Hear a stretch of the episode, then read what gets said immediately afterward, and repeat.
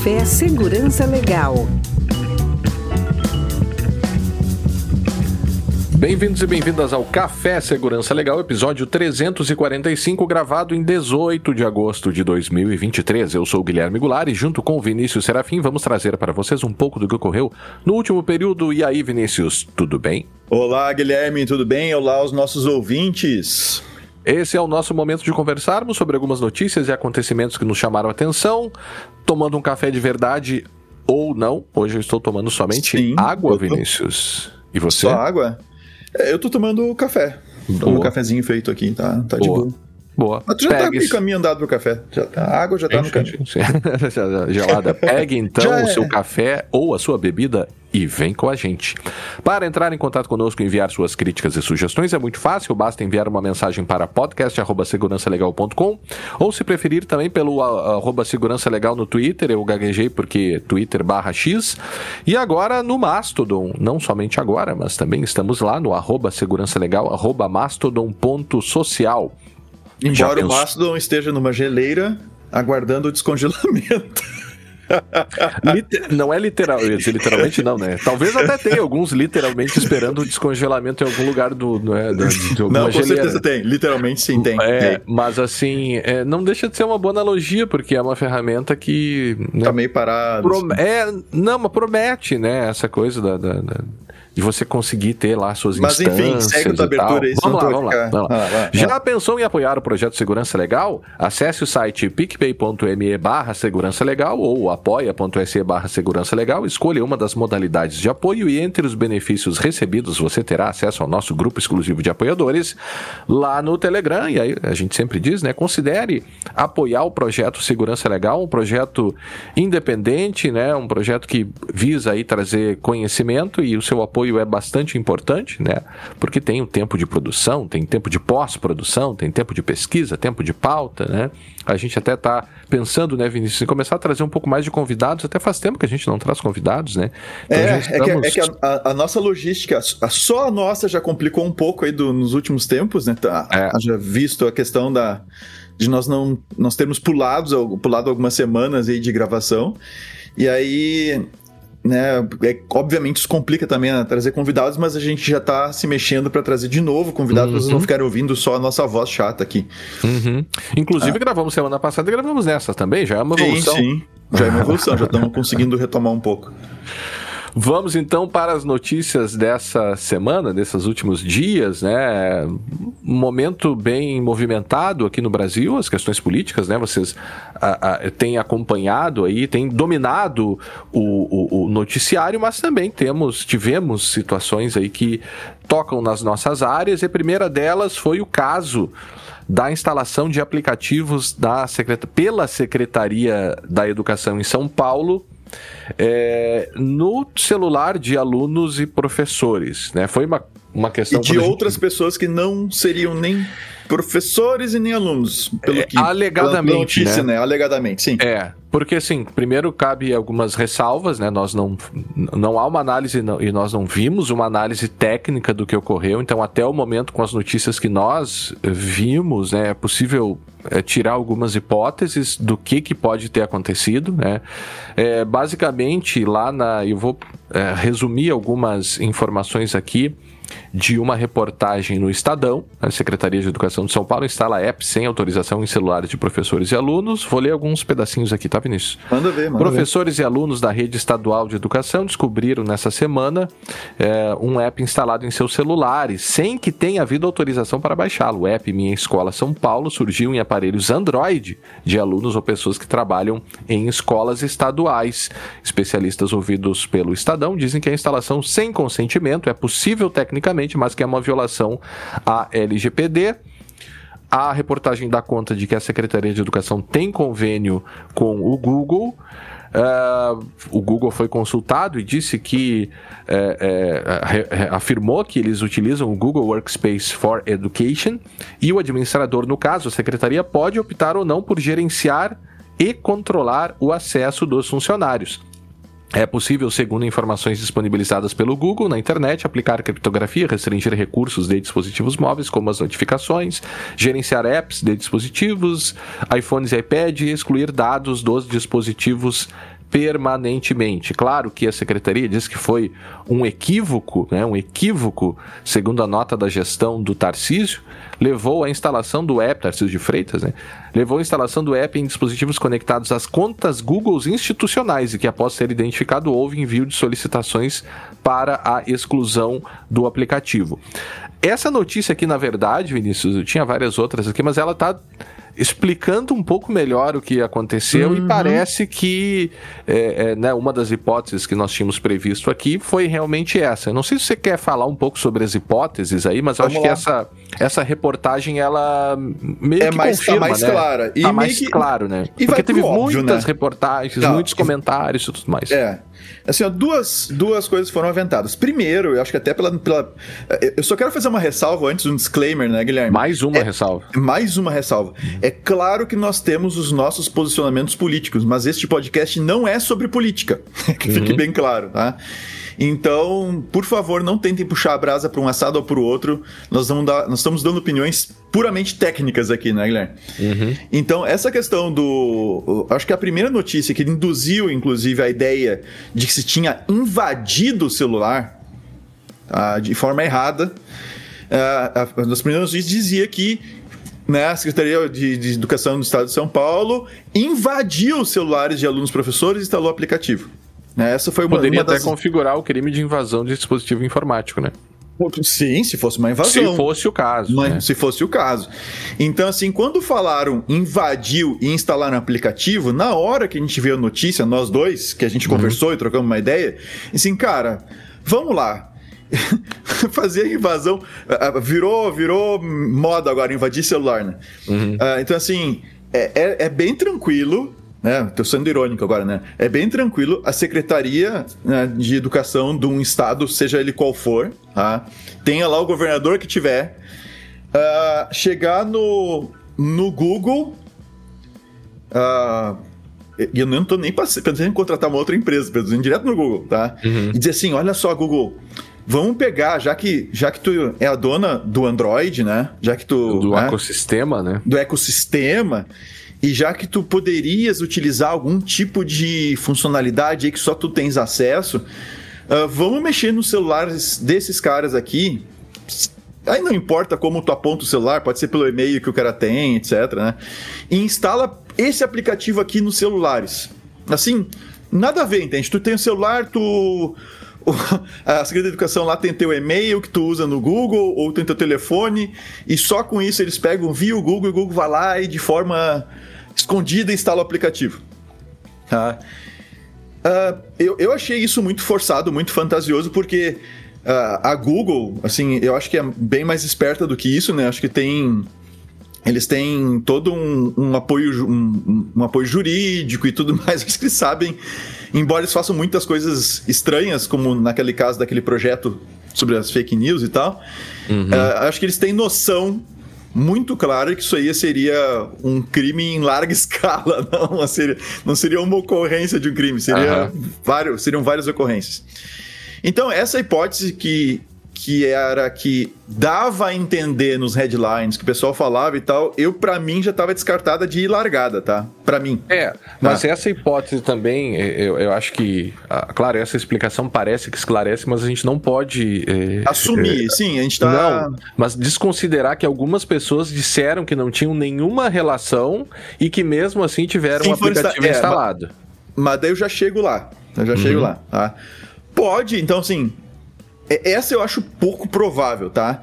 Eu acho mais fácil, posso ser provado errado, não tem problema, tá? Eu acho mais fácil a pessoa não ter noção muito dessa configuração no celular dela. Perfeito, é o que eu imagino também. Do que, do que uma Secretaria de Educação do Estado falar com o Google para fazer um conluio, assim, e o Google sabendo que a pessoa, não, tipo assim, ó, nem perguntar, ó, vocês têm autorização uhum. das pessoas para fazer isso, sair instalando assim nos celulares que eles apontarem. Eu acho muito difícil isso, tá? Se aconteceu, galera, se aparecer prova de que isso aconteceu, eu vou dizer, ó, errei, pô, tu vê, a coisa é muito mais grave do que eu pensava, tá? Pode uhum. ser, tá? Mas eu acho pouquíssimo provável isso. Uh, o que, que eu acho mais provável? Que em algum momento né, essas, esses. As, nota, só foram celulares Android, né? Então, em algum momento, e como a Secretaria de Educação usa o Google uh, uh, Workspace for Education, a edição for Education, tá? Uh, em algum momento, esses telefones, essas contas ou alguma conta do Gmail que está vinculada ao Workspace de alguma maneira né, e que está lá no celular, de algum momento houve essa vinculação. Tá? É, aí, e aí, a partir dessa vinculação. Ah, é, deixa eu te interromper. Explica. Ah. Como ocorre essa vinculação, né? É, é Talvez é para as pessoas que não estão acostumadas com é, esse. É que é o seguinte, ó, a coisa mais óbvia, mas tem gente dizendo que não tem e-mail institucional, tá? Mas a coisa mais óbvia é que tu tem lá o Google Workspace, só para quem não tá ligado o que que é, o Google tem lá o Gmail Free, que você pode usar o, né, você se cadastra, uhum. usa os documentos, usa, que mais ainda documentos, agenda, agenda tarefas, YouTube, é, tu, tu usa tua conta para acessar o YouTube. Vários serviços vinculados a uma conta. Vários serviços vinculados a uma conta. E existe, para organizações, tá, existe o Workspaces, então que que você tem um painel de administração, você tem lá o seu domínio personalizado, então, por exemplo, arroba segurança legal em vez de arroba gmail, né? Uhum. É, e lá você pode criar um certo número de contas, você paga pelas contas que você cria e tudo mais. E tem várias edições. Tem o, o, o Google for Education, que, é, que o Google muitas vezes, acho que em geral, dá de graça para instituições de ensino e tudo mais. Dá de graça naquela. É, é, coisa, né? de, é. Eu, assim, né? e tem outros episódios que a gente comenta, vamos entrar nisso Sim. agora. Sim. Tá, mas dá de graça lá. Tem o, o, Google Business, que é o que tu paga, dá uns, hoje acho que dá uns 20, 20 e poucos é, reais por conta por mês. Eu, eu tô com os preços aqui, se tu quiser, só para, mas é o Business não, não, Starter. É... O Business é, Standard, Business Plus e o Enterprise. Isso, mas isso, assim, só para saber que vocês têm essa opção, se quiserem, de contratar o Google para ter um domínio personalizado e ter serviços que você. Aí você gerencia. Você pode ativar e desativar o YouTube para quem tem contas naquele, naquele workspace. Você pode ativar e desativar ferramentas de, de monetização, de propaganda. Tem uma série de configurações que você pode fazer lá. Inclusive, e lembrando ainda que é, a, essa conta fica vinculada no celular, né? Que eu acho que eu não sei se você vai falar isso. É, aí é o seguinte, aí tu pega essa conta que está vinculada a esse workspace, tu pode usar ela no navegador uhum. e esquece. Né? Mas tu também pode te logar com ela no celular. E, inclusive o celular permite que tu te logue com múltiplas contas do Google, não apenas Exato. uma. Uhum. Tá? E no momento que tu te loga com uma conta dessas que está vinculada ao workspace, Tá? Aí vai ter os termos de uso, que certamente você não leu, que uhum. ninguém lê, né, que vão estar tá explicando que essa conta é gerenciada por, por, uma, por uma empresa, que é o, né, não o Google, daí pela, pelo dono do, da conta, da, do Workspace. Essa conta é gerenciada. Inclusive, quando tu abre, tu cria uma conta do, de e-mail dentro do Workspace, quando tu adiciona a pessoa, a pessoa faz o primeiro acesso, tem uma baita de uma tela, não é nem, nem termo de usos apenas, tá? Mas é uma tela com um texto bem claro dizendo: olha, esta conta aqui é gerenciada pela, e coloca o nome da empresa, pela Brown uhum. Pipe, não sei o quê. Né? Então, dizendo que tu está sujeito àquele gerenciamento. Ah, isso aparece, tá? Ah, quando tu acessa o Gmail lá a primeira vez. Então, quando tu vincula essa conta no celular, e aí o Android Aqui, claro, é um sistema operacional aberto, tem um monte de fabricante que usa o Android como seu sistema operacional e tal. Né? personaliza e né, ajusta lá para suas para suas necessidades. Mas o Android ele é o ecossistema da Google, assim como tem o iOS da Apple, tem o Android da Google. E assim como como a, a Apple controla a Apple Store, onde ficam os aplicativos e controla essa parte de instalação de aplicativos, o Google controla a Play Store é, que é o aplicativo oficial, inclusive, da, da, da Google, que para gerenciar os aplicativos que você tem instalado, que tu instala, que tu deixa instalar e tudo mais, atualizações, esse tipo de coisa. E as duas, a Apple também consegue, já fez no passado, de retirar aplicações das suas lojas e dos celulares. O negócio assim, tipo, tipo evaporar. Some, claro. Ela Some. tem esse poder, né? Tem esse poder. Então é óbvio que eles têm poder de instalar também, se quiserem. Eles controlam o sistema. É? Então, eles, se quiserem, eles têm essa capacidade de instalação. Então, no momento que tu aceita isso, tu aceita a conta, tu coloca a conta no teu celular, tu te loga nela no celular, tu acaba vinculando um workspace e tu tá sujeito a, essa, a esse tipo de situação e, e nota, até o, Autorizando, quiser, né? Autorizando, tô autorizando isso. E, e, depois a gente entra na questão se isso é certo ou errado, né? A gente tá dizendo uhum. tecnicamente o que dá para fazer. E até tu tava olhando na tua conta pessoal, né, Guilherme, que é um workspace uhum. de um uhum. homem só. É, tu tava colocando que. É, tu, tu foi dar uma olhada lá por curiosidade na parte de auditoria e se vê absolutamente tudo que a pessoa faz na sua conta do Google. Não só vinculado ao celular, mas a conta toda. O que, é. que, tu usou, o que tu instalou, o que tu abriu, tudo, né, cara? É, é assim, só para vocês terem uma ideia, né? E, e, eu uso o plano mais básico aqui do meu domínio. É, a gente está falando sobre a instalação de aplicativo que uhum. seria uma das possibilidades de gerenciamento feita pelo, pelo administrador desse workspace. Veja uhum. que a pessoa voluntariamente decidiu, né, ou optou por incluir. Quer dizer, a gente não sabe se optou, se foram obrigadas, a gente não sabe isso, né? É, Mas em, é, algum, é, ela, ela poderia ter sido obrigada a, instalar, a, configurar a conta de e-mail dela no, no seu telefone, o e-mail institucional, né? Então é possível ver desde todos os eventos da agenda criados, se a pessoa foi convidada quais as tarefas que ela fez, quais os arquivos que foram mexidos no próprio Editados. Drive. Fulano editou tal artigo, fulano abriu tal artigo, fulano fez upload de tal arquivo. Então você ah, tem... Imagina, e no contexto ali da Secretaria de Educação, né? Imagina alguém escreve assim, abre um documento novo, é uh, manifesto contra o uso de de uhum. livros digitais, não sei o que, tu consegue saber que, o que, que Usando. Claro. Não, eu tenho um botão pesquisar aqui que eu pesquiso por um termo e vejo. Ah, eu quero saber todas as uhum. pessoas que editaram um determinado, eh, sei lá, arquivo com tal nome, né, com tal conteúdo. Então é uma barra. Alertas Alertas, Alertas, também, Chrome, eventos de chat, registro de contatos é muito interessante porque essa conta, ela, ela, ela é a conta, digamos assim, master do telefone quando você vincula. Você não consegue usar o Android, até onde eu sei, sem uma conta do Google. Uhum. Ou seja, é essa conta que vai, que remotamente, por exemplo, vo você de, de, posse dessas credenciais pode bloquear o seu próprio telefone, mas o administrador também pode bloquear o próprio telefone, né? Inclusive é o que eles chamam de é, gerenciamento avançado de dispositivos móveis. E aí você tem algumas aqui, mas no Education, a partir do Education Standard, você consegue fazer gerenciamento avançado de dispositivos móveis. Então, assim, tecnicamente isso é plenamente possível e, e a, essa é a hipótese que a gente, e até o próprio Estadão aqui, mas é a hipótese que a gente aposta, né, do que teria acontecido. É. Essa, escolher entre essas duas que a gente colocou, eu iria nessa. Nessa é. segunda. A, a, primeira me parece muito forçada, sabe? Uhum. Mas aquela é, história, não, né? A gente não, não acredita. Né? A gente é. não acredita até ver que os caras fizeram.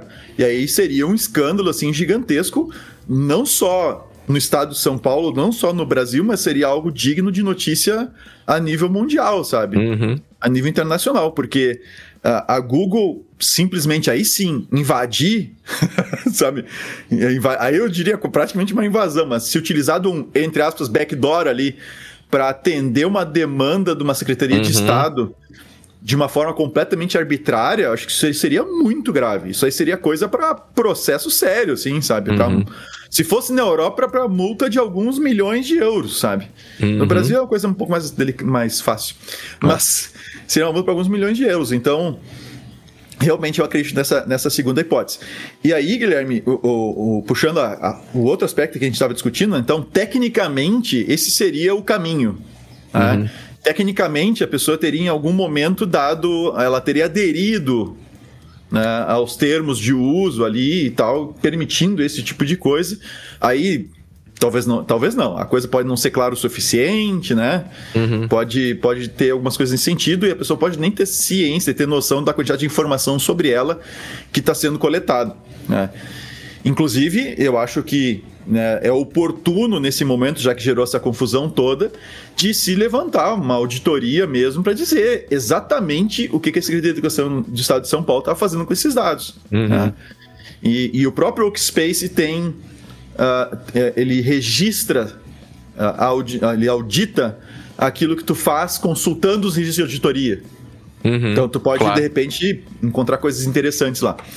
Mas Um outro aspecto uh, é o aspecto ético, moral, né? E legal. E, e, e mesmo legal, uh, para além da questão dos termos de uso da, da plataforma, né? Que é, é, no sentido da Secretaria de Estado uh, fazer isso sem deixar muito claro que ele ia, ele ia fazer para além dos termos do Google, da ferramenta em si. E lembrando que esse secretário, eu esqueci o nome dele agora, esse secretário Ferrer. da Educação de São Paulo. Renato Fe Ferrer. Feder, Feder, Feder, Renato Feder. Feder, Feder. É. Ele tava, ele foi também da Secretaria de Educação do Paraná. Uhum. Tá, se eu não estou enganado. E lá Sim. ele fez a mesma, e lá ele fez a mesma coisa por engano, é. instalou um monte de aplicativo no. Então, assim, du, duplo engano, né? É, e ele, além disso, é dono da, da Multilaser. Da Multilaser, acho, né? é. é. Mas assim, é, ou ele tá ele mesmo usando esse negócio e não sabe usar e fica errando tudo que é canto que ele vai. não, ou ele tá levando... é ele que administra não, não, claro. Ou ele tá levando com ele a equipe dele que não sabe usar esse negócio e tá errando. ou os caras estão fazendo de propósito. Ah. É, eu, eu acho assim, é, sabe que eu escrevi um artigo lá em 2014 sobre BioD, né? The Bring Around Lembro, Device. Né? A gente que gravou é o... sobre isso, inclusive. Vai falando que eu vou Deve catar ter, aqui né? no. É, foi em 2014 tem, tem, na revista Direito do Trabalho. Limites do BioD entre o poder do empregador e a proteção dos direitos de personalidade do empregado. Isso pré-LGPD, obviamente, né? Uhum. E na, já na época eu discutia é, é todas essas questões, né? De você usar dispositivos pessoais é, para atividades profissionais, né? que é cada vez mais comum. Na época não era tão comum, só que hoje, nove anos depois, tornou-se muito mais comum do que era já na época, né? É, porque essa, a, as possibilidades dadas pelo Google é, Workspace, elas são eu não diria plenamente, porque ainda pode ter abusos, obviamente, em uma relação de trabalho você deve respeitar LGPD, mas você tem o poder diretivo que envolve um certo poder que você tem de acompanhamento das atividades do funcionário. Claro que essas atividades né, provenientes do poder diretivo, que vão ter que ser realizadas de acordo com a LGPD, elas podem envolver o acesso, e certamente envolvem o acesso a dados pessoais. Só que em contextos, por exemplo, em que não há o BioD, ou seja, que você não tem o Bring Your Own Device, que a empresa te entrega um telefone corporativo e diz: uhum. esse telefone aqui é o telefone que você deve usar para o trabalho que é o mais seguro, digamos assim. Né? Sim. Bom, se o telefone é da empresa, se é, aquele telefone é uma ferramenta de trabalho, se o, o funcionário está plenamente informado disso, as, os controles do Google Workspace em princípio, você não teria grandes problemas jurídicos aí, né? Uhum. Claro, respeitando a LGPD, você vai ter, ainda ter acessos, por exemplo, dados de geolocalização, né? O sujeito vai estar tá andando com o telefone dele o tempo todo e mesmo fora do trabalho, a empresa poderia virtualmente ter acesso a dados de geolocalização.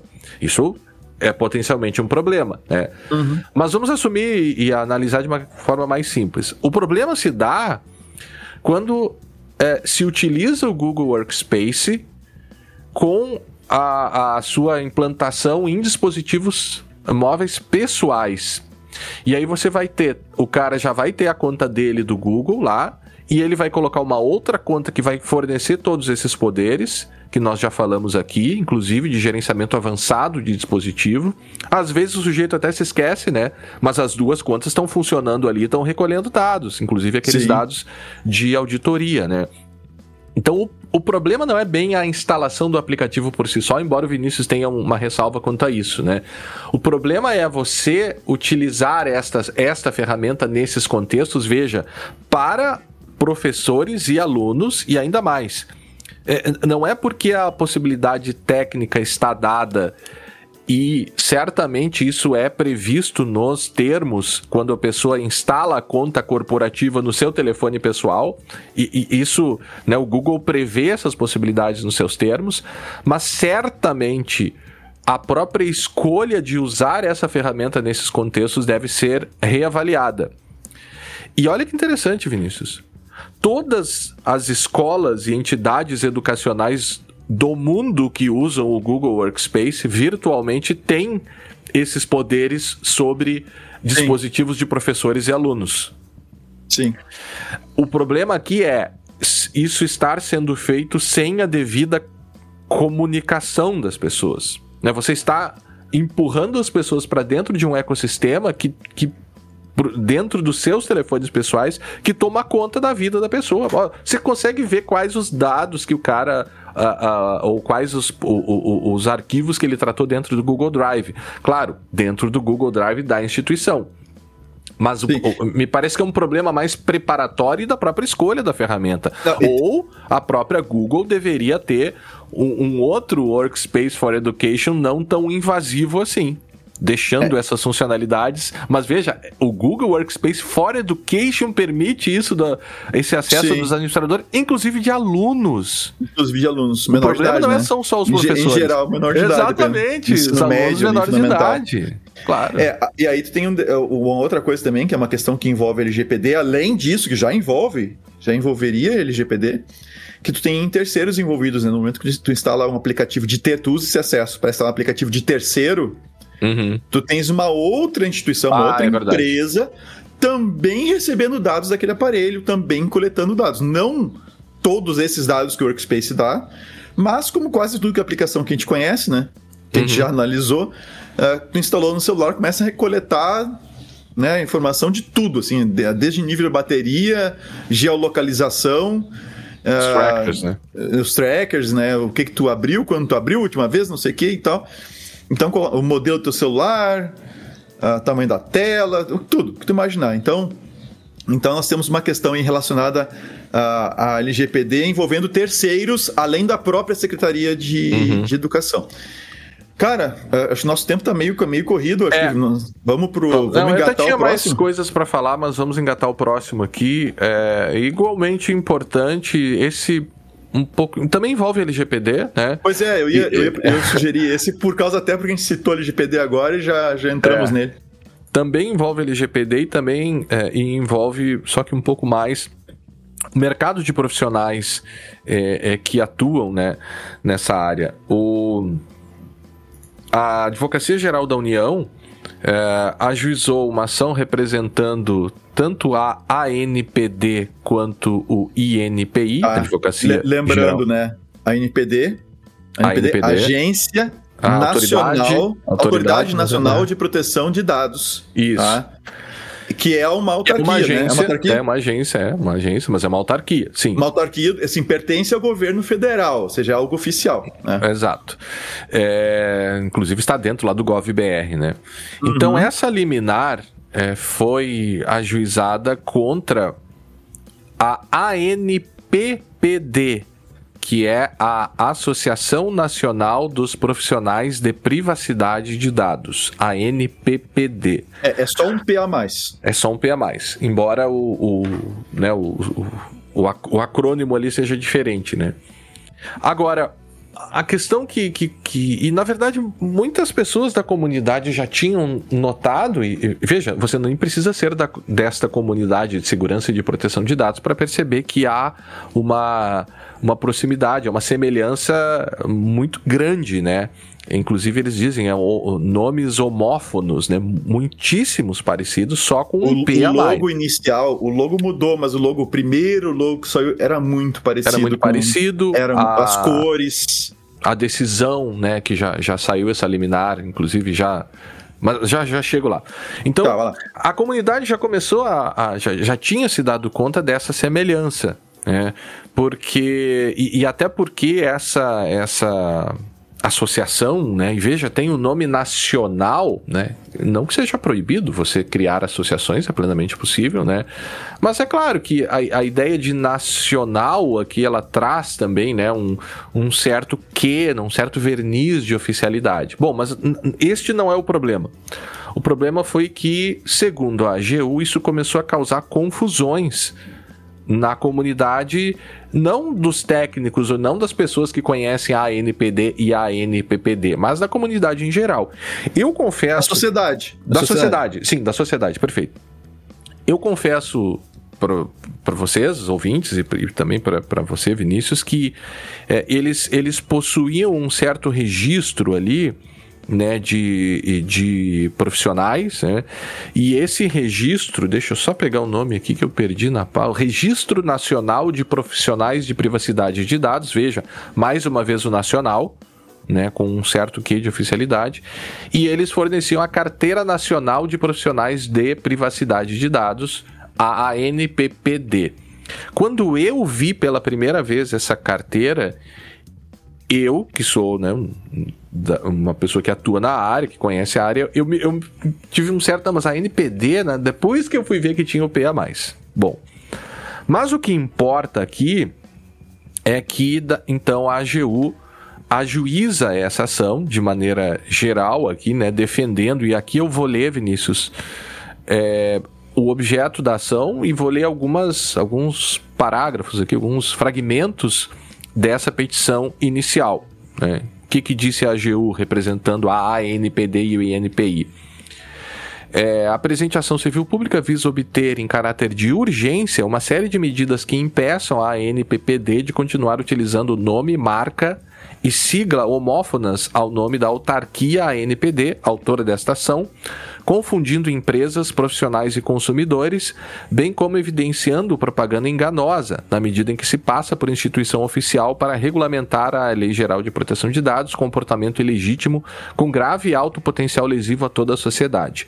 Como será melhor esclarecido Aqui acho que tem um errinho de português, acho que seria mais bem esclarecido, mas, mas enfim, como será melhor esclarecido no andamento desta peça, a associação ré imita em sua identificação nominal e visual um ente público oficial, chegando ao cúmulo, isso estou lendo as palavras da AGU, né, da petição inicial, chegando ao cúmulo de criar um registro nacional de profissionais de privacidade de dados sem autorização legal alguma para isso, além de se colocar como uma homologadora de softwares de privacidade e de cursos de ensino da matéria, o que, para os desavisados, se afiguraria como uma necessidade de submissão à entidade como se órgão oficial fosse.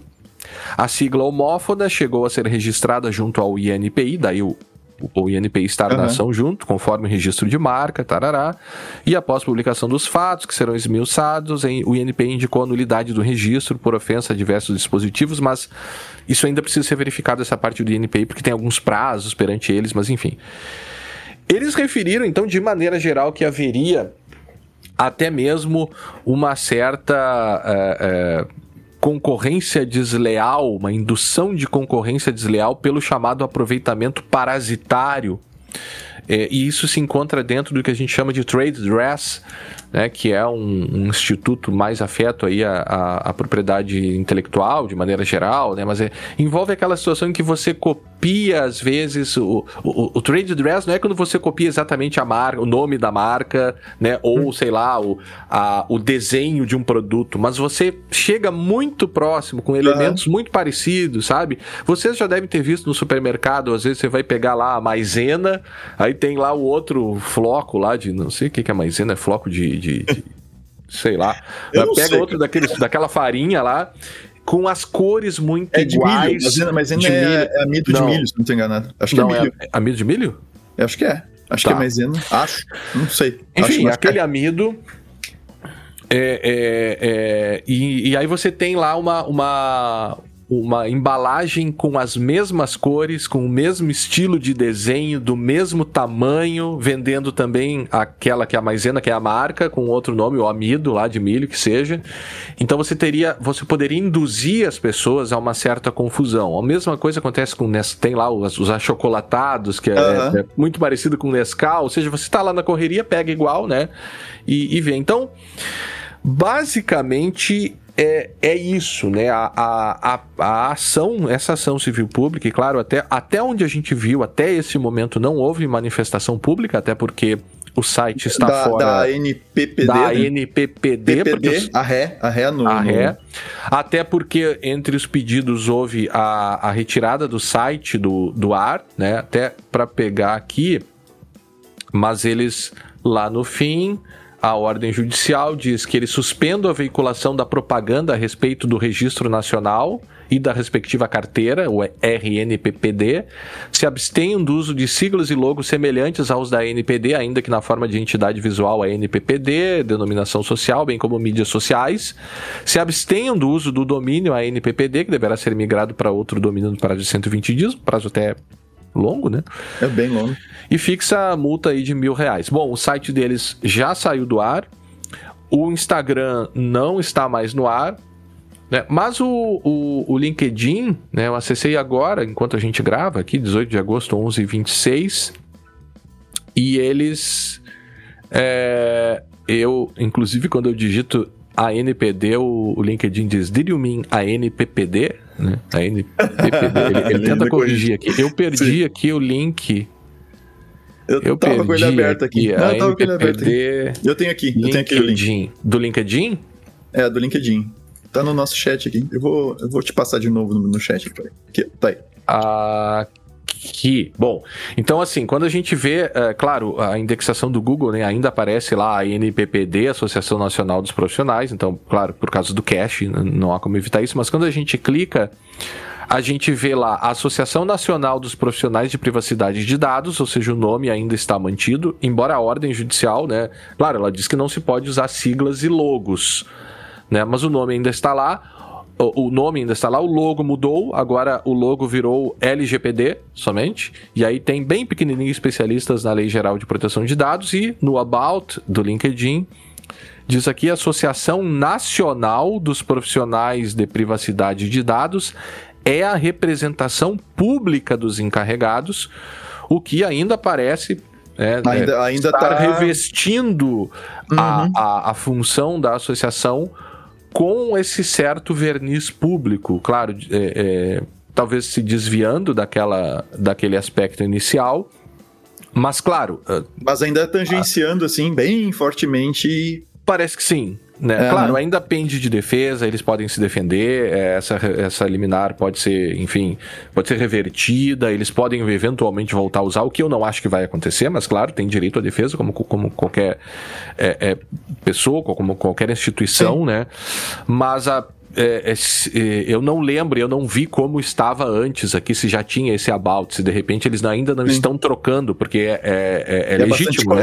Tem bastante, bastante coisa para ir mudando. Então eles, Sim. inclusive, tem prazo para fazer, para tirar o domínio, o domínio já tiraram, então eu acredito que eles, né? Mas aqui o LinkedIn já foi modificado porque o logo não é mais da NPPD, mas sim de LGPD. Veja, mais uma vez, né? Você troca a NPPD para LGPD, claro, LGPD não como é, nome. Não é né? nome, é, é, é a, a, lei oficialmente não tem esse nome, mas é, acho, foi adotado, meter, né? É, eu acho que meteram ali meio de urgência. Talvez vai, assim, que é até meio feio o logo, tá? Considerando. Eu acho, não, assim, e, tem, e, tem, que botar alguma coisa no lugar ali ligeiro. E, ah, cara, vamos botar LGPD ali, depois a gente vê.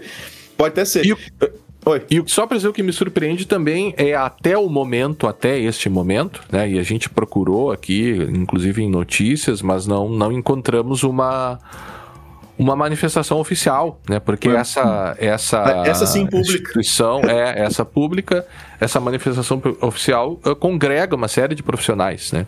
Que não tem é. a ver com essa criação, sim. né? Enfim, que estão lá porque acreditam, né? Acreditavam ou acreditam que estão entrando em uma associação que os representaria, né? Só que a questão é, é bem complexa. É, né? Eu quero. A minha preocupação é com o nosso ouvinte, tá?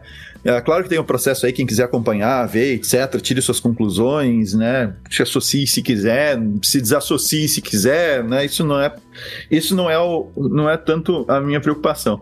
A minha preocupação realmente é, é, é deixar bem claro para o nosso ouvinte do que, que se trata. Ou seja, como, é, é como até eu estava brincando com o Guilherme, eu, eu, como várias pessoas, óbvio, né? Eu sou mais uma que anda de skate. Uhum. Tá? E eu posso, se eu quiser, fazer a associação de skatistas de 3 de maio. Eu posso criar uma associação de skatistas de maio. Ou uma associação posso... nacional dos skatistas. Né, posso, poderia, mas é, já deve ter alguma coisa nesse sentido aí. Mas, mas pode ser 3 de maio, tem? Pode ser 3 de maio, ah. não, precisa ter, não, precisa ser nacional, tá? Aí eu faço minha associação, minha associação de, 3, de skatistas 3 de maio e, assim, beleza, eu posso me organizar, eu posso fazer isso, mas isso não quer dizer que eu falo em nome de todos os skatistas de 3 de maio. Isso não quer dizer que eu tenha qualquer autoridade sobre o esporte é, de, é, né, de skating aqui em 3 de maio, que eu possa dizer. Uh, olha, esse skate aqui é bom. Eu posso dizer, olha, eu, a nossa associação, recomenda o skate tal, posso fazer isso tranquilamente, não tem problema uhum. nenhum. Né? Aprovada pela Associação de Skatistas de 3 de Maio, não tem problema nenhum. O problema realmente é a sociedade, e a gente viu, inclusive, está citado no processo, pessoas que já, empresas, que já, instituições que já se confundiram com o, isso. Esse Tribunal de Contas do Mato Grosso Tribunal e o Banco da Amazônia colocaram da Amazônia lá nos seus editais a exigência de que a os exigência. profissionais contratados fossem membros da NPPD. Exato, ou seja, como se... Não, agora é o seguinte, para falar de skate em 3 de maio tem que ser com o Vinícius aqui, que é o presidente da Associação de, de Skatistas de 3 de maio. Não é, gente. Assim, ó, não é isso. Uh, se tem todo o direito de se organizar com uma associação, né? A sociedade tem, nós temos diversas associações entre, em vários temas diferentes, inclusive até na questão de gerenciamento de projetos. Tem, claro. tem várias, tem várias associações, não tem problema nenhum. Uh, a questão é que você deve saber é que essas associações, especificamente agora com relação à questão da LGPD, tá?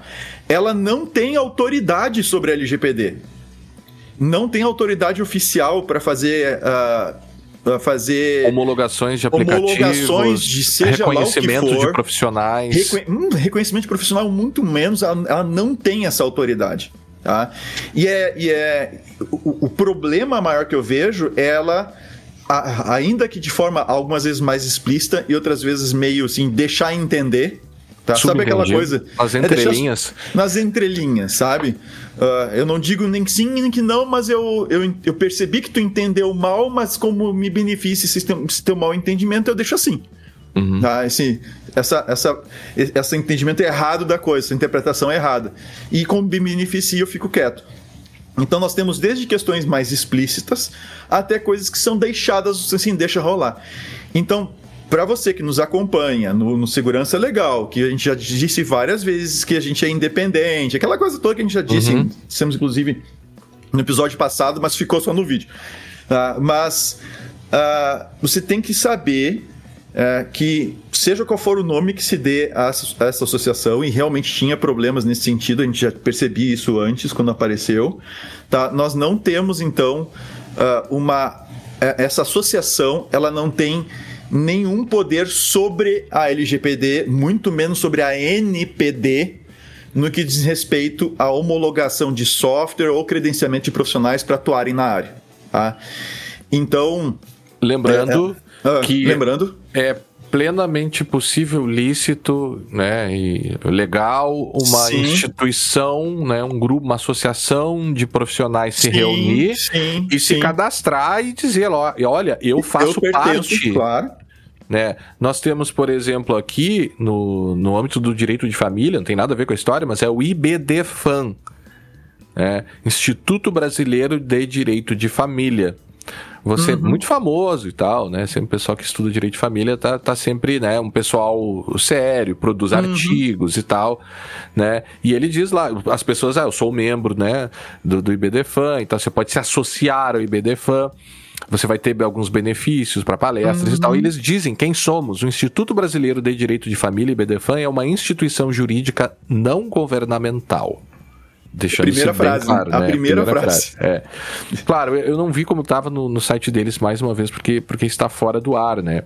Mas assim, o problema não é você se associar, não é você fazer cursos, não é, não é nada disso. O problema é justamente esse eventual esse verniz. verniz de oficialidade, né? É, que, que se deu ao caso, que já estava incomodando alguns profissionais do mercado, inclusive a NPD, já há bastante tempo, né? E aí que culmina agora nessa ação civil pública, né? Vamos ver aí os próximos capítulos, é. mas, enfim. Queríamos apenas trazer esse tema porque acho que é um tema relevante aí para a segurança, para a proteção de dados de maneira geral, e é um tema, né? Uma questão pública, enfim. O que, o que lemos aqui foi, inclusive, elementos da própria ação civil pública, né? Mas vamos aguardar. Eu estou ansioso para ver como eles vão se manifestar, né? Porque eu acho que eles devem também uma, uma certa explicação, se não também para a sociedade, mas para os seus associados, né? Sim. Guilherme, agora mudando para o nosso terceiro e último assunto, que vai, eu vou deixar meio como nota de rodapé, como preparação para um episódio sobre uhum. o tema ciência da computação, tá, mais especificamente a parte de programação. Uh, uh, todo mundo sabe que a gente teve ontem o, o se você não sabe, uhum, é, eu, é. eu, usaria aquela, aquela chamadinha, Não, aquela chamadinha do Medo Delírio Brasília tava fora do Brasil, né? Aham, aham. Aquele, aquela vírgula lá do Medo Delírio, que é o seguinte, que teve ontem o depoimento do Walter Delgatti. Uhum. Acho que é esse o nome, né? Walter Delgatti. Eu só não lembro Walter se é filho ou neto, mas ah, é não sei, mas é, é o Walter Delgatti, tá? É o cara. Esse cara aí, tá? Foi o cara que, quem não lembra agora que tá nos ouvindo, foi o cara que vazou as mensagens da Lava Jato, né? Da Vaza Jato, né? Da, da, isso, que teve, daí foi chamado de Vaza, Vaza Jato. Jato né? Isso. Então, assim, primeiro, de novo, vale a, a, o disclaimer que a gente já fez lá no início do episódio, tá? Deste episódio.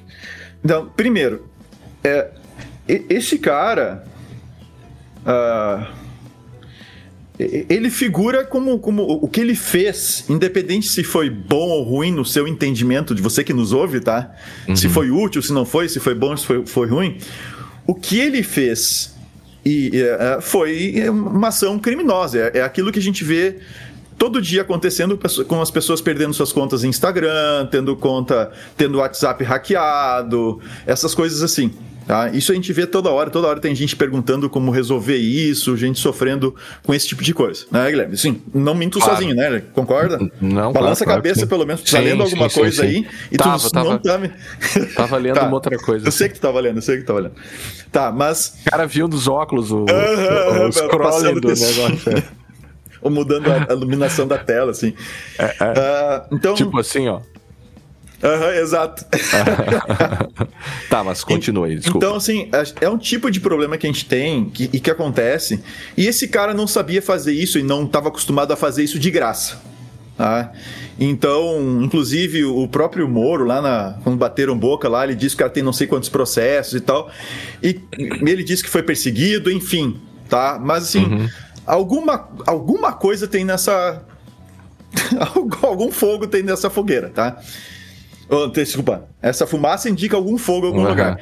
E o fato dele fazer essas invasões e tal, essas coisas, é, é, é, um, é chama atenção assim um pouco para essa.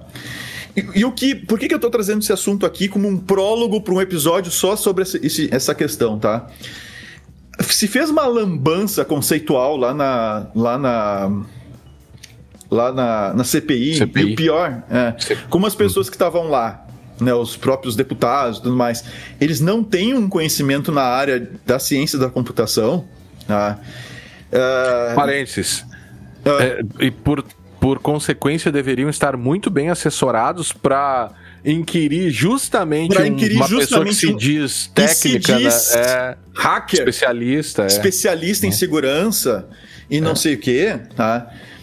Uh, os caras tomaram ele, chegaram, inclusive o presidente da própria CPI, CPMI, se eu não estou enganado. CPMI. É, acabou chamando, inclusive, o cara de gênio, de uma mente assim, sabe? Uma mente super privilegiada e uhum. brilhante e não sei o que. E assim, não, a é, primeira coisa que eu quero dizer, a primeira uhum. coisa é a seguinte: me incomodou muito isso porque dá a impressão, ainda mais que as coisas são, são enviadas, né? Manda pela internet, vai, isso vai parar em notícias, site de notícias. Aí o pessoal que quer mostrar um aspecto e, e é positivo que se diga isso do cara, usa esse vídeo, né? Então, então primeiro é o seguinte: não, gente, o cara não é gênio, tá? Assim, vocês vão ter, tem muita gente, muita gente bem mais gênio que esse cara aí que, que tá dentro de universidades Tá, aqui tá. Ah, mas o cara, é, ele sofreu, ele contou a história da vida dele lá, que beleza, a gente respeita, né? Ainda mais se ele passou de fato pelo que ele falou. É realmente uma coisa muito ruim, é, é traumatizante e tudo mais. Né? A gente tem pessoas que convivem conosco que, que passaram por coisas semelhantes ou parecidas, mas uh, o fato é que o cara invadir Telegram e WhatsApp de outras pessoas não faz dele um gênio nesta área, tá? Nós temos uh, profissionais bem mais gabaritados, com muito mais gênio. E eu não falo de nós dois aqui, tá, Guilherme? Para os nossos ouvintes, não sei que a gente está falando sim, da sim. gente. Não, não, não, não. não. Uh, mas nós temos, assim, pessoas, profissionais muito, muito gabaritados dentro das universidades, no mercado, inclusive. Claro. E então, assim. Uh, em órgãos públicos, porque é, não? em órgãos Também? públicos. É, então, claro, assim, claro, ó, claro, não me venho com essa coisa de o meu sobrinho que sabe mexer no computador, tá? Então, assim, isso me incomoda bastante. Isso me deixa assaz irritado. Sim. E, e, e aí se fez alguma, algumas confusões lá com alguns termos, e é por isso que a gente vai acabar fazendo um episódio sobre isso sobre essa questão de algoritmo, de código-fonte, uh, do que, que tu pode botar ou não num programa.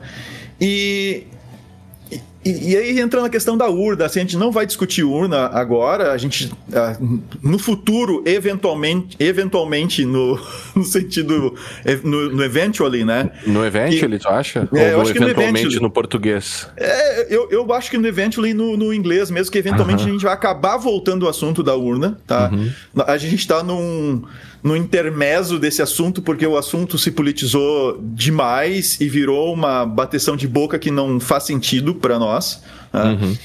É, eu acho que tem questões técnicas a serem discutidas com o pé no chão e tudo mais, mas não dessa maneira como tem acontecido, e, e a gente, por isso a gente não quer entrar nesse, nesse debate desse jeito, de jeito nenhum, tá?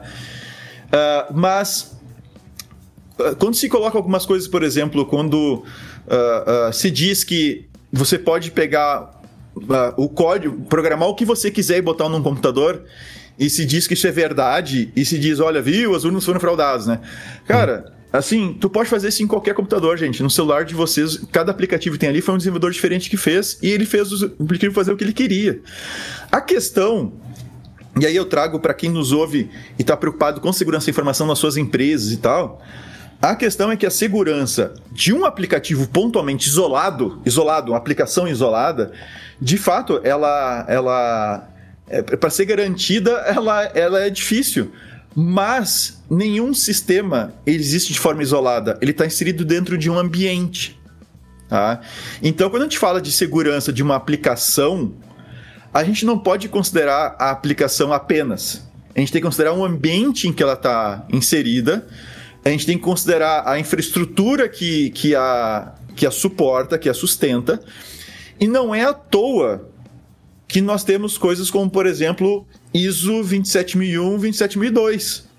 A 27001 homologa as empresas com relação uhum. à segurança da informação, mas nós temos lá a 27002 que tem uma série de controles. Boas práticas, né? De boas práticas. E entre essas boas práticas, testes de invasão de sistemas, a segurança no desenvolvimento, a segurança no supply chain, que é a, a, cadeia de fornecimento do software, por onde que ele passa, quem mexe, etc.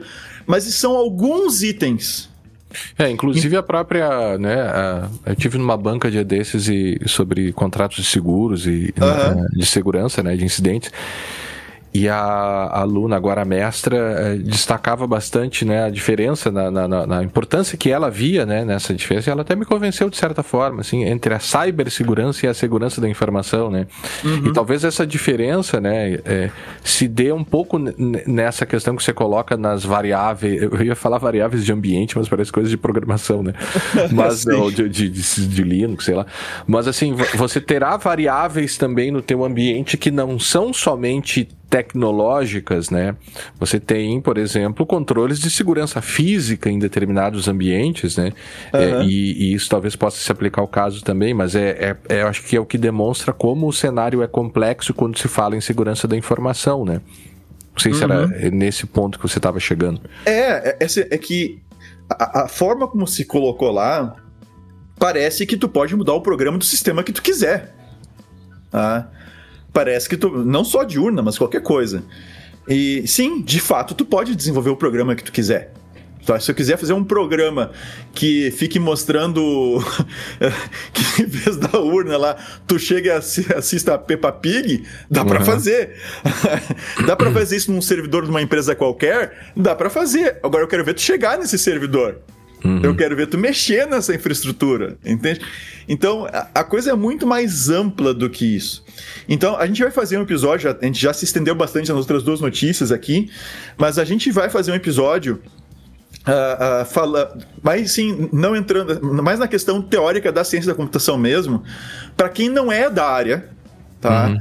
Para entender o que, que é um algoritmo, Entender é, ele disse ontem, por exemplo, também, o, o, algoritmo é a inteligência artificial da urna. Ah, não faz isso que dói. Agora, ele pode ter tentado fazer, explicar de uma forma menos técnica. Eu não, tô pensando não, numa hipótese aqui para as pessoas, né? É, é porque... Pessoal, é. É, é, quer, ver uma, quer ver uma coisa ruim? E inteligência artificial. Está sendo muito discutida a questão de inteligência artificial com fake news. Uhum. Com possível utilização para produção de fake news. Uhum. E aí tu vem me dizer que tem inteligência artificial metida lá na urna, meu, tá, fe tá feita, tá feita a confusão. Sim, não é, uma confusão, né? Não é, é não é, não é, não é isso. Mas também, por outro lado, tem, tem que reconhecer a analogia que ele usou lá com a receita do bolo e o bolo para código fonte e código Sim, objeto. Mas, é esse, mas, isso, mas não é dele. Tá? Ah, não, isso tá- certamente tá... não é dele. Não, não, não isso não, não, é dele. Isso está nos livros de introdução à programação, estão lá. Uhum, tá? Sim. Então, não, é bem assim, conhecida, inclusive, né? É, aí o cara quis tirar, um, é, o cara quis tirar uma onda ainda é, assim, meio que eu não tenho informação nenhuma e falei que na década de. Em 98, o cara foi não sei aonde estudar algoritmos. Cara. Assim. Dói, cara. Dói ver um, hum. ver um maluco desse dizer uma porcaria dessa e chamarem de gênio, tá? Então, Pessoal, nós vamos ter que. Nós vamos ter que. Eu falei pro Guilherme, a gente meio Guilherme, Guilherme, nós vamos ter que gravar um episódio sobre essas coisas. Não, acho que o ponto, o ponto, mais uma vez, né? Nós, nós não queremos aí. Eh, a gente sabe que uma eventual é, crítica à atuação dele lá na CPI leva e vai levar algumas pessoas a acreditarem que você estaria querendo, né? Ah, estão, não, não, não. estão desqualificando para desqualificar o depoimento. Não, não, ou defender né, a quem ele está atacando, não, não, é nada disso. É, é uma questão, acho que mais de, de fundo, porque. É, é, é mais macro, na verdade, né? A gente está vendo com isso como a questões de de tecnologia e de segurança da informação, porque não, né? De tecnologia de maneira geral, mas questões de segurança da informação estão no centro da discussão democrática hoje no país. Ou seja, os grandes temas políticos do país hoje, desde Vaza Jato, né? Ou nos Estados Unidos com Snowden, ou seja, a segurança e a tecnologia é, é, elas estão muito embrenhadas, estão impregnadas nos processos políticos também. E se isso ocorre, eu acho que o ponto aqui é que você precisa saber do que você está falando e as pessoas precisam conhecer os, os aspectos principais, os conceitos principais, os institutos principais daquilo que você está falando, porque a gente está falando do rumo de um país. Eu vou né? mais longe, Guilherme. Eu vou mais longe a, a, a tecnologia ela está embrenhada demais no dia a dia da sociedade em todos os aspectos, desde das compras que tu uhum, faz, uhum. em tudo, em tudo, na forma como te comunica, tudo, tudo. Então está embrenhada demais para as pessoas, para a sociedade não ter um mínimo de entendimento assim, eu estou dizendo assim, mínimo, tá? Mínimo de esclarecimento de como essas coisas funcionam. IA, IA, a gente já discutiu IA várias vezes aqui, é um negócio muito mais complexo e a gente ainda tá. Não há um entendimento geral, assim, uma noção básica, mínima de como essas coisas funcionam. Tá? Sim. E a minha, a, e a minha preocupação não é só no âmbito político, democrático e tudo mais, não é só nesse aspecto é no âmbito mais social mesmo do uso da tecnologia. As pessoas ficam à mercê da tecnologia. E, assim, o, o, o, o livro, lembrando, acho que a gente já falou no outro episódio, eu tô lembrando, tá? Quem não comprou, compre. Ah, compre o livro, vai ler o livro que é A Fábrica de Cretinos Digitais. Ele foi finalmente traduzido para o português, tá lá na Amazon. E o preço eu não sei, mas é uns 40, 50 pila, uma coisa assim, tá? Então, se você 44. puder, 44 reais. Se você puder, compre o livro e leia. E aí você vai ter, no início do livro, uma das frases que ele cita lá do pessoal do, dos né, os barões lá da, do Vale do Silício, ele é, tem uma frasinha que diz assim: enquanto você dá, enquanto você dá celulares para os seus filhos, eles tiram os celulares e dão, dão livros. Uhum. Tá no início do livro, tá? Então a gente tem que entender a tecnologia, a gente tem que entender o impacto dela, a gente tem que entender como é que essas coisas funcionam, a gente tem que entender as redes sociais. A gente gravou várias vezes sobre as redes sociais aqui no, no Segurança Legal, sobre a questão de, de crianças né, do envolvimento de crianças com, com a tecnologia. A gente tem vários episódios sobre isso. A gente, a gente não começou ontem falando dessas coisas, tá? A gente está falando sobre isso desde 2012. Primeiro episódio do Segurança Legal foi sobre proteção de dados. Tá? Primeiro episódio foi o caso do. Do vazamento do. do, do, do sistema, consultas integradas. Do consultas integradas aqui do Rio Grande do Sul. Então, assim. Uh, a gente precisa, a gente, é necessário que essa sociedade que utiliza massivamente tecnologia e, e sistemas que, digitais, e né? sistemas digitais e que e que está entregando isso para os seus filhos e que está experimentando o uso da tecnologia em, em coisas como banco, eleições, Educação. comércio, educação, educação, os livros digitais e a confusão dos digitais de São Paulo. A gente o gravou aplicativo episódio... da notícia que a gente falou o lá no início, né? É. o, o episódio que a gente gravou anterior sobre tecnologia na educação. É necessário e, e, e a, até tem um, agora esqueci o título do documento que é a sociedade digital, a questão da sociedade digital, essa essa informação de como as coisas funcionam, ela tem que chegar nas pessoas. Assim, ainda que seja um mínimo, tá? Então, uh, o meu compromisso aqui, moral, ético, né? É que nós vamos gravar um episódio sobre, sobre as questões do aspecto da computação de uma maneira bem palatável para que você escute e você passe para outras pessoas para que elas entendam, seja qual for a sua opinião, por exemplo, com relação à urna. Não me importa, nesse momento não, não me importa.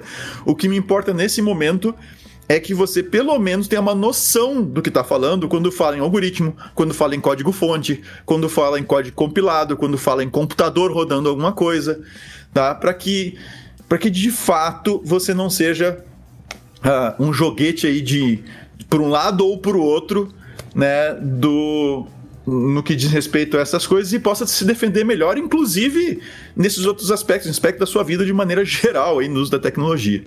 É isso, tá Guilherme. São 11h52, daqui a pouco vão Sim. chegar minhas crianças gritando e correndo então, aqui. Então, Vinícius... Café frio ou café quente? Qual é o teu expresso aí? Pra, vai para quem? Uh... Eu, eu vou dar meu expresso e eu já sei para quem. O meu café... Ah, vamos ver. Frio vai para não sei se dá. Para a Secretaria de Educação, sim, pelo contexto, eu acho que dá para dar o café frio uhum. é, para eles. Tá. Uh, o meu café quente vai para a AGU, né? Pela, pela sua atuação nesse caso aí da. Defendendo a, os interesses da ANPD, da, do INPI e, por consequência, da sociedade nesse caso. Tá. O meu, o meu café expresso ah, a, gente, a gente deu quase pro mesmo, tu foi na GU. Hum. Eu dizia o Café Expresso foi pra NPD. Uhum. Ah, que, tá, que a gente está vendo ação, que a gente está vendo o início de movimentação, a gente viu a primeira multa, a gente já comentou a questão da primeira multa, a gente tem algumas observações ali, mas que bom que já andou.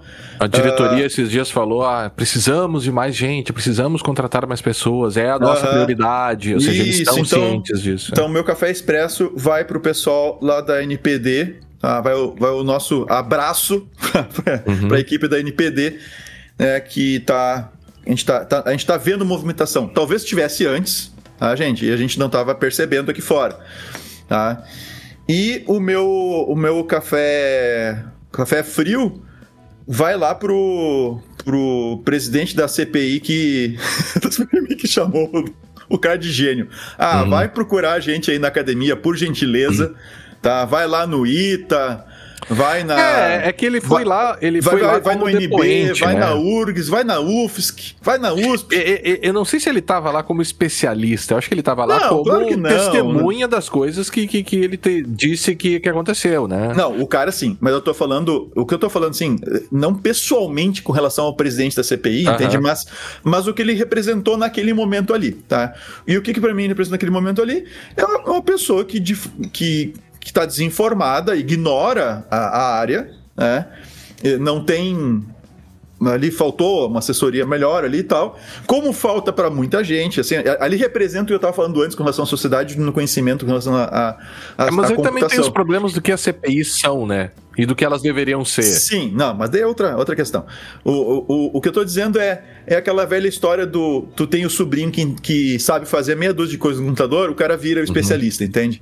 E galera, uhum. não é assim, tá? Ciência da computação, a gente pode não ter a gente pode não ter um órgão que regule a profissão, aí é, é discutível se é bom ter ou não ter, aí essa história, SBC, é, é, Sociedade Brasileira de Computação diz que é melhor não ter. Essa discussão já é bastante antiga, tá? Uh, mas o fato é que a gente não tem um órgão que regule, tá? Mas tão pouco, tá? É, assim como qualquer outra área séria do conhecimento humano, é, é algo que, que deva estar sujeito à picaretagem uh, que a gente encontra por aí. Então, Uh, tem estudo sério, tem fundamento, tem conceitos uh, sérios. Estabelecidos, tem, né? Já estabelecidos. Bastante estabelecidos, tem, tem pessoas sérias que estudam isso. Uh, então, assim, ó, por favor, tá, gente? É, vamos então ao fim, né? Deixar vocês com há 10 anos no Segurança Legal. Uh, há 10 anos do Segurança Legal, não exatamente 10, 10, 10, tem alguns diazinhos de diferença aqui, né? Uhum. Mas nós gravávamos e publicávamos o episódio número 32, sabe com qual título, Vinícius? Não, qual você título? não sabe, porque eu não te contei, não sei. né? Não me contou. O escambo do TSE com a Serasa. Nossa! Que também, de certa forma, envolve um pouco aqui a questão de tecnologia, é, de poderes públicos, né? Ou seja, há 10 anos a gente também está, estava discutindo também questões relacionadas a como a tecnologia influenciaria, né? E aqui, afinal, falamos um pouquinho de urna agora e dos, de eventuais escândalos e tentativas que ele falou, e, e o TCE volta aqui, né? Claro que em um contexto totalmente diferente, Sim. lá na época criticável, né? Mas enfim, fica aí essa, essa memória histórica aqui do Segurança Legal. Deixamos vocês então agora com esse há 10 anos do Segurança Legal. Esperamos que tenham gostado do nosso episódio. É, e nos encontraremos no próximo episódio do podcast Segurança Legal. Até a próxima! Até a próxima! Nesse episódio vamos começar a falar sobre essa situação recente do, do que a gente chamou de escambo do, do TSE com, com a empresa Serasa. É, com a Serasa, Serasa Experian. É, né? literalmente um escambo, né? Literalmente um escambo, né? Um o... escambo que virou um escândalo. até rimou, até rimou. É. Para quem ainda não ouviu falar sobre essa situação, eu vou dar um breve, fazer um breve relato aqui de algumas notícias que a gente tem. Né? É, que agora no dia 6 de agosto, se descobriu, e, e primeiramente eu recebi um, um, tweet do meu amigo Rodrigo Veleda, que possui no o Twitter Não Sou um Número, né, que ele twitta em geral algumas, algumas questões relacionadas com proteção de dados, proteção da privacidade. Ele tweetou sobre esse acordo, no dia, isso no dia 6, uh, ah, que estaria sendo que já teria sido realizado entre o TSE e a Serasa, um acordo visando a passagem de algumas informações do TSE para a Serasa. Uh, esse acordo, segundo o próprio Rodrigo Veleda, teria sido levantado e teria sido descoberto. É claro, isso foi publicado no Diário Oficial, mas ninguém se deu conta Sim, disso. No, no dia 23 de julho. No dia 23, exatamente. É, no dia 23 de julho e teria sido descoberto por, um, por um, uma pessoa, acredito até que tu não, conhece, não é o... descoberto, vamos dizer notado, né? Notado, é. Porque, é porque ele foi publicado no Diário Oficial, claro que é evidente que ninguém leu. Passou oficial, desapercebido. Né? Mas, mas algumas coisas às vezes passam, passam sem que as pessoas notem. E isso foi trazido à tona pelo Amilcar, Amilcar Brunazzo Filho, né? Tu, tu, conhece ele, né, Vinícius? É um... Sim, sim, já há muito tempo atrás, quando se começou a discussão da urna eletrônica e tal. Uhum. Ele tem algumas posições bem, bem firmes com relação ao uso da urna eletrônica. Com essa questão, né? É. É.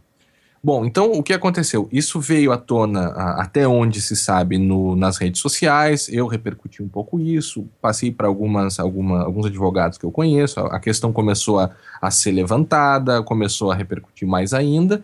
E no dia 6 de agosto, o, o Estadão, né, o Estado de São Paulo, trouxe uma, uma reportagem com o título Justiça Eleitoral repassa dados de 141 milhões de brasileiros para a Serasa. E aí dá conta dos termos desse acordo de cooperação de cooperação técnica. Eu sei que tu tem ele aí à mão, né, Vinícius? Uhum, tô com Mas é, eu acho que a gente pode começar, tu pode de repente nos trazer as cláusulas principais desse acordo. A gente vai colocar ele no, no show notes para quem ainda não teve oportunidade de ler. Mas a partir da leitura dessas, dessas cláusulas, eu acho que a gente pode começar a nossa discussão sobre esse assunto. Vamos lá então. Esse acordo foi assinado no dia 16 de julho, tá? O acordo. Ah. E no Diário Oficial da União foi publicado no dia 23. Tá? Certo. Então, nesse acordo, pelo que a gente já estudou e deu uma lida aqui nele, as principais cláusulas que nos interessam para essa discussão aqui no, no podcast é a cláusula primeira e a cláusula terceira.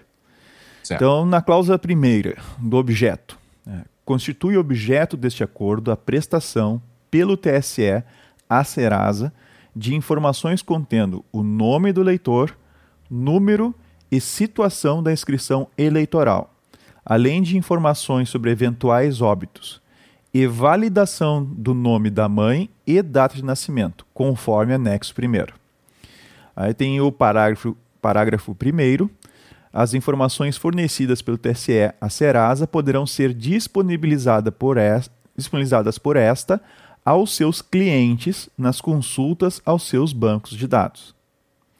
Parágrafo 2 poderá haver cruzamento de dados previamente fornecidos pela Serasa com o retorno pelo TSE sobre a ratificação ou não das informações. E parágrafo 3 em contrapartida à disponibiliza disponibilização pelo TSE das informações citadas no caput, a Serasa caput. emitirá no caput. É. A Serasa emitirá ao TSE a quantidade de 1 mil certificados digitais modelo ECPF A3 com validade de dois anos, em cartão, com as respectivas leitoras conforme anexos 1 e 2.